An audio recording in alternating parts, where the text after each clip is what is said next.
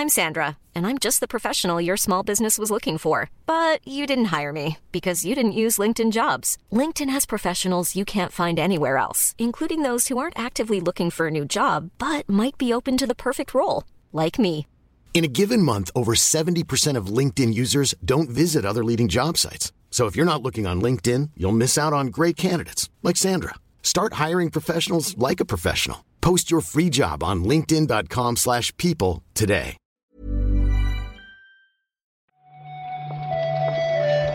Buenos días, bienvenidas, bienvenidos a esta nueva recarga activa. Hoy toca la del miércoles 20 de julio, así que vamos a repasar rápidamente la actualidad del videojuego con Víctor Martínez. ¿Qué tal, Víctor? ¿Qué tal? Aquí, aquí estamos, jugando al Forza. ¿Qué forza? Mm, al que te va a dar esta. No, no. al Horizon, al Horizon. Vale, vale, no tienes el, No, no. el, el 8 o el reboot todavía, ¿no? imagínate, ¿eh? Bueno, yo qué sé. Tú eres amigo personal de Dan Greenwald. Ya, ya, no, no, pero no. ni nuestra, ni nuestra relación le, le ablanda, es un tío duro. Vale, vale. Pues estás preparado para la recarga activa especial 100. Estoy más, más, my body is ready. 100 días son los que faltan para que salga Bayonetta 3.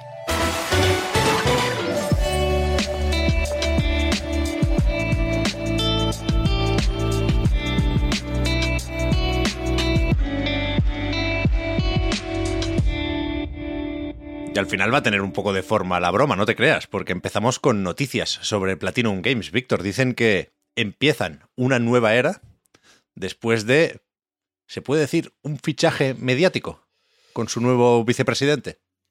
No sé si muy mediático en realidad, ¿no? Takao Yamane, que es eh, efectivamente el nuevo vicepresidente de Platinum, junto con Hideki Kamiya, en principio creo que comparten la vicepresidencia, eh, no es eh, un, yo qué sé, un Iwata, ¿no?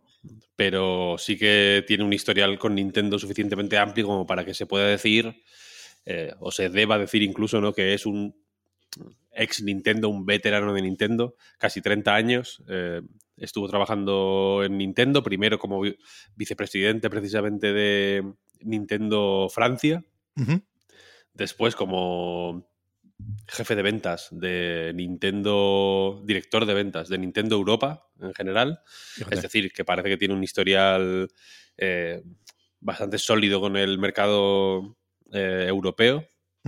Y según estuve leyendo en los últimos años, eh, siete años creo que era, fue manager, director, vaya, general manager de licencias, del departamento de licencias de Nintendo. En fin, que ha tenido X puestos de bastante responsabilidad en, en Nintendo y ahora salta a Platinum para hacer eh, sus sueños eh, realidad, según palabras suyas, ¿no? No sé qué motivos tendrá para, para este cambio. Quiero decir, uno podría pensar que después de tanto tiempo en Nintendo lo cómodo era seguir un poco más ahí y Platinum pues es un, estudio un, un- poco raro o que está en una situación difícil de valorar. Pero precisamente por eso supongo que toda ayuda es poca, así que bienvenido al equipo, ¿no? Eh, me hizo gracia eh, ayer se anunció esto, porque insisto, eh, se viste como el inicio de una nueva era, con un vídeo bastante chulo en el que era muy fácil reconocer quién, quién viene de Nintendo, ¿no? Porque están ahí en una pequeña charla, una pequeña entrevista, eh, Inaba, que es el presidente desde hace no mucho, y Camilla, ahí medio destartalados, sentados de cualquier manera, y, y el nuevo vicepresidente, el que viene de Nintendo, con un traje impecable, con unas formas que dan gusto, y, y parece eso, que tenga que venir un poco a poner orden, ¿no? Visto des- desde fuera. Hombre, desde luego la, la posición de Platinum efectivamente rara, aunque eh, yo, no, yo no sé cómo de rara es en realidad, ¿no? Eh, han tenido X... los tiempos en videojuegos son muy... se dilatan mucho, ¿no? Son muy largos. Han tenido efectivamente una racha más o menos mala, en tanto que las... eh, sus, eh, siempre, evidentemente, empezaron sin autopublicarse, aunque lleva ya llevan ya unos años hablando mucho de la autopublicación como algo que esperan de cara al futuro, pero sus relaciones con los publishers, si no muy fructíferas a nivel económico, por lo menos si fueron, al menos al principio, muy eh, celebradas a nivel de crítica, ¿no? Mm. Pocos estudios te sacan Bayonetta y Vanquish seguidos, básicamente, ¿no? Eh, ¿Qué pasa? claro, eh, se metieron en X tratos que entiendo que se han ido cayendo uno detrás de otro, que ya es mala suerte, o se han ido cayendo o se han ido tropezando. Hablo de Scalebound, por ejemplo, pero también de Grand Blue Fantasy, que, es, que les alejaron del desarrollo, no se sabe muy bien todavía por qué. Pero bueno, Babylon's Fall tampoco salió especialmente bien. Se ve que no. Entiendo que Nier Automata es un éxito, pero bueno, uno entre. A, nivel porcentual es, más o menos baja la cifra, ¿no? Sí, sí. Eh, con Nintendo le está yendo bien las cosas, entiendo, ¿no? Hasta el Chain. Yo no sé cuánto vendió hasta el Chain, pero creo que es un juego que tiene bastante prestigio dentro del, catálogo de la Switch. Pasó del millón casi seguro, ¿eh? Me suena algún informe por ahí. Yo creo que pueden estar contentos. Supongo que no es tampoco, no sé, van a jubilar todos en masa, vaya, pero, pero desde luego no, no, tiene pinta de que haya vendido demasiado mal o peor de la cuenta. No, no. Eh, entonces entiendo que por ahí, yo qué sé, mm, me, en mi cabeza por lo menos, vaya, me explico bien que hayan querido asociarse a alguien de Nintendo para, para, esta nueva, para esta nueva era que dicen efectivamente y que supongo que tiene que ver con esta, eh, este afán de autopublicación que empezó de aquella forma porque el debut como autopublisher hmm fue de Wonderful 101, que es un poco hacer trampas, ¿no? En realidad ya estaba publicado, como quien dice. Y Kickstarter además. Eh, hicieron un Kickstarter un poco catastrófico, pero que parece que quieren seguir mm, autopublicando de cara a, próximos juegos, entre los que está eh, este Project GG que, que, lo, que lo menciona. En esta, en esta presentación del nuevo vicepresidente se habla de Project GG, ¿no? Sí, a ver qué tal. Si nos lo enseñan pronto. La última vez que lo mencionó Camilla, hablaba de prototipos todavía, yo creo que va para largo. Y sí que es verdad, cuidado, ¿eh? que lo que nos llega aquí son los juegos, ¿no? Y, y, desde ese punto de vista, pues hemos tenido un par de años demasiado tranquilos, pero claro, lo que pasa de puertas adentro mm, pues a, lo mejor es distinto, ¿eh? Sabemos que hace un par de años Tencent metió pasta aquí, no se sabe cuánta, pero seguramente sería un buen dinero. Se abrió una oficina en Tokio para centrarse en juegos como servicio y no hemos visto nada de eso. Quiero decir, Babylon's Fall todavía no eh, se desarrolló ahí. Y, ya veremos, ya veremos. O sea, que, como desarrolladora o como estudio se va moviendo Platinum, eso es evidente y espero que, sea para bien en cierto momento. Hmm, sí, sí. La suerte es que, a ver, después de Bayonetta 3, evidentemente van a, van a ser el estudio más cotizado del planeta, literalmente. Entonces, entonces todo es norte, vaya. Yo creo que sí, yo creo que sí. Hablabas, Víctor, del Wonderful 101, uno de los mejores juegos de la historia, si no el mejor, según cómo, cómo nos despertamos ese día. Pero la versión original, la de Wii U, dejará de estar disponible en la eShop de esa plataforma dentro de poco, uh. porque Nintendo eh, ha anunciado que el 27 de marzo ya no podrás comprar juegos en formato digital ni para Nintendo 3DS ni para Wii U. Técnicamente se dejará de poder comprar, ¿no? Entiendo, porque eh, lo que sí han dicho es que eh, en, un futuro el futuro cercano, vaya, en un futuro, en una cantidad de futuro eh, indeterminada e imprecisa, hasta que se nos lleve una ola de calor, supongo. Eh, sí se podrán descargar juegos y DLCs, lo único que eh, efectivamente a partir de agosto no se podrán comprar ya, no se podrá añadir fondos, lo llaman, ¿no? Supongo que a través de tarjetas de estas que había en sitios o o añadiendo fondos con una tarjeta de crédito, vaya, en, la eShop de Wii U y de 3DS.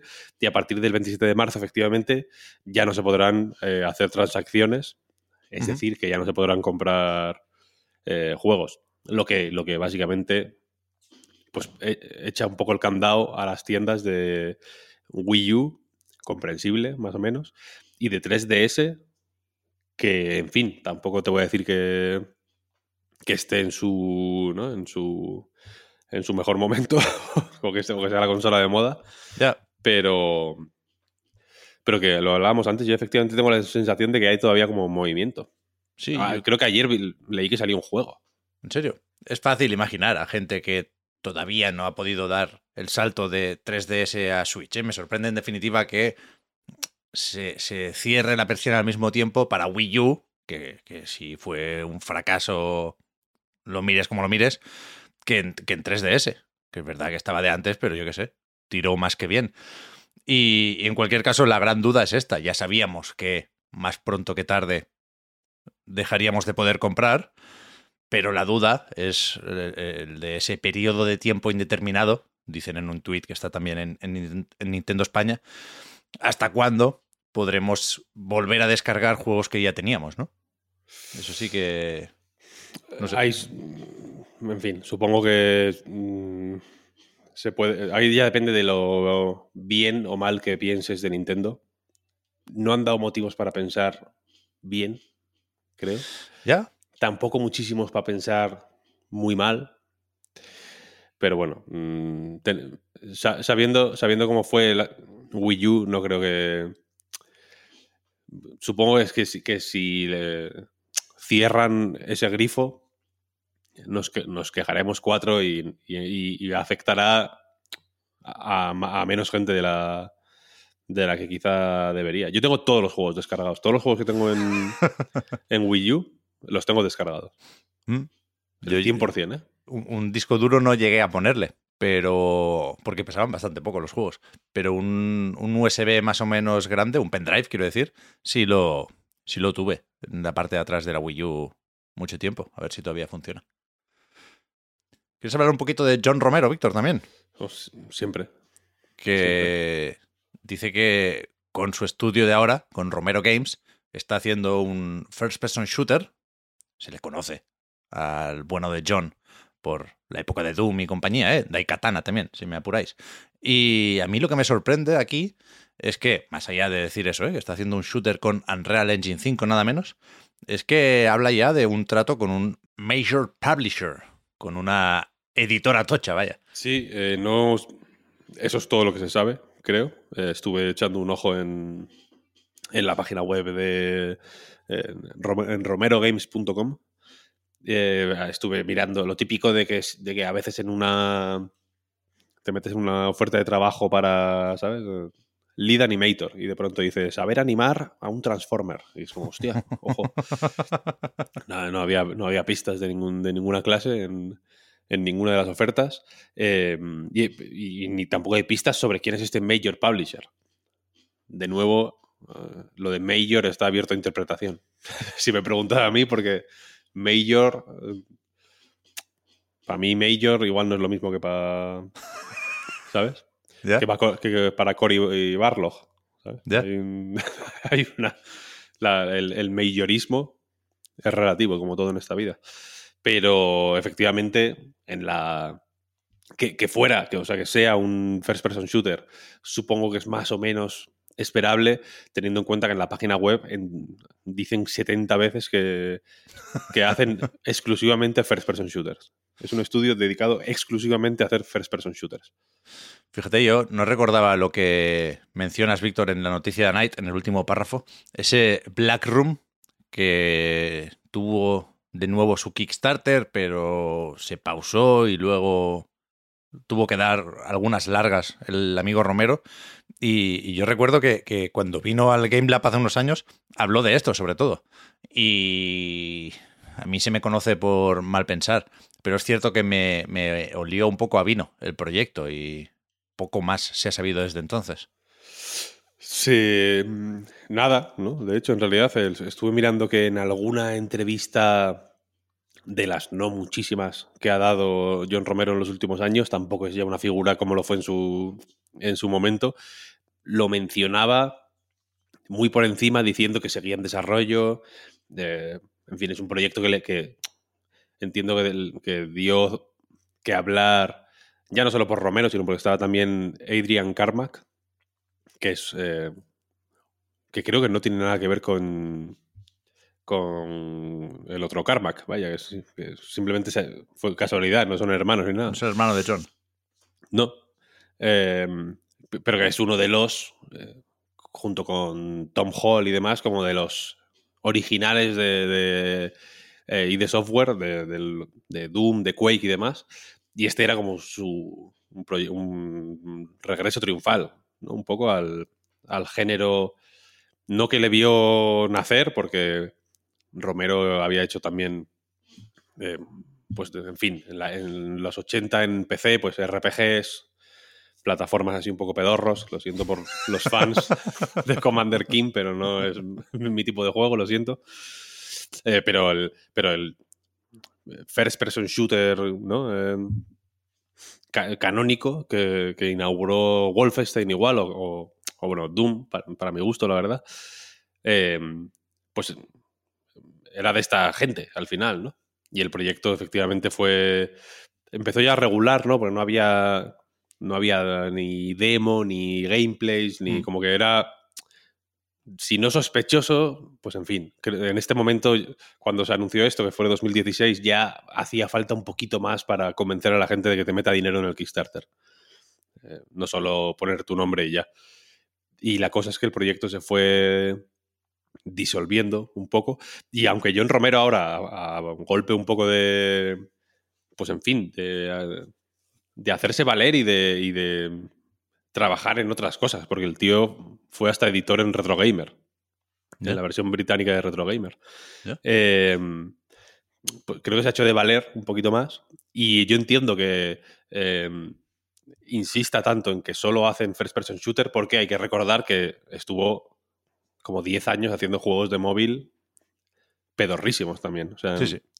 Que, no es que su carrera haya sido eh, impoluta, sino que después del primer Quake, en realidad, eh, no voy a decir que haya ido, como pollo sin cabeza, pero desde luego las cosas no le han salido como sí, sí. imagino que le habría gustado.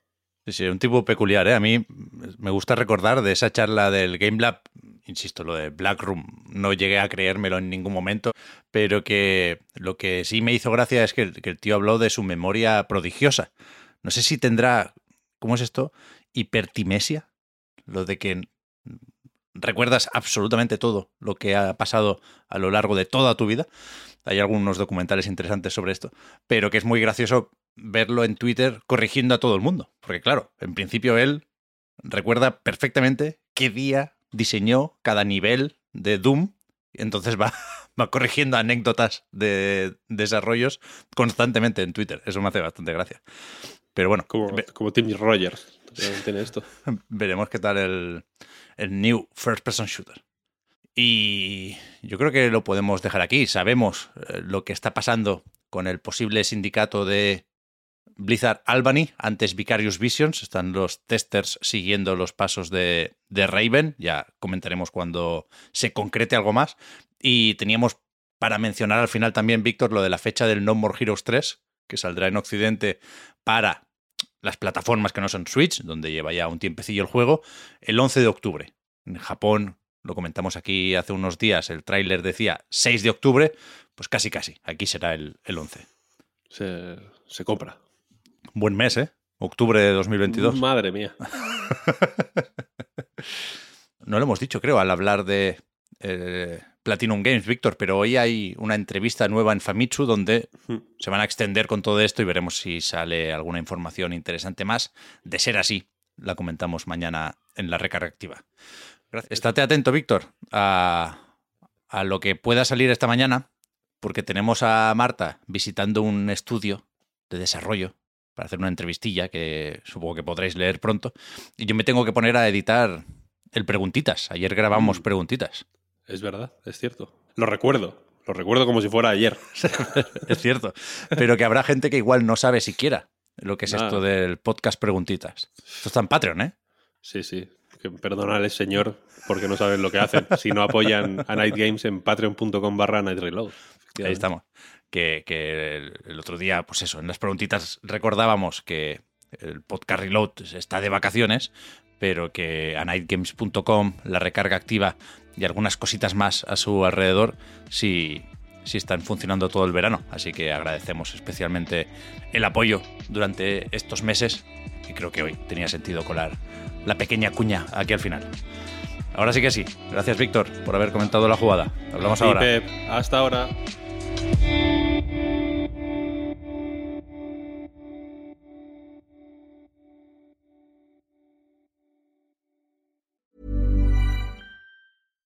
How would you like to look five years younger? In a clinical study, people that had volume added with Juvederm Voluma XC in the cheeks perceived themselves as looking five years younger at six months after treatment. Look younger, feel like you. Add volume for lift and contour in the cheeks with Juvederm Voluma XC. Reverse signs of aging by adding volume to smooth laugh lines with Juvederm Volure XC.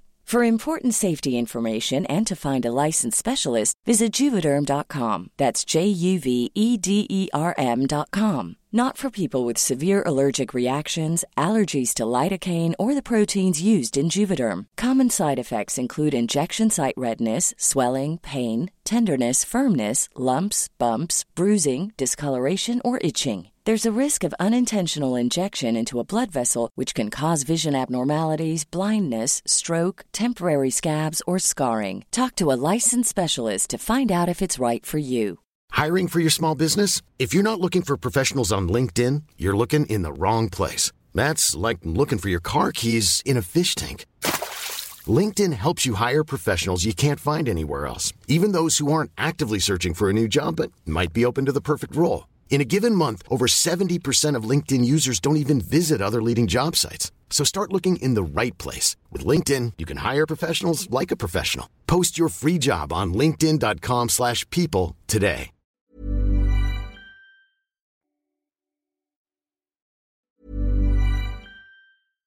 Hi, I'm Daniel, founder of Pretty Litter. Cats and cat owners deserve better than any old fashioned litter. That's why I teamed up with scientists and veterinarians to create Pretty Litter. Its innovative crystal formula has superior odor control and weighs up to 80% less than clay litter. Pretty Litter even monitors health by changing colors to help detect early signs of potential illness. It's the world's smartest kitty litter. Go to prettylitter.com and use code ACAST for 20% off your first order and a free cat toy. Terms and conditions apply. See site for details.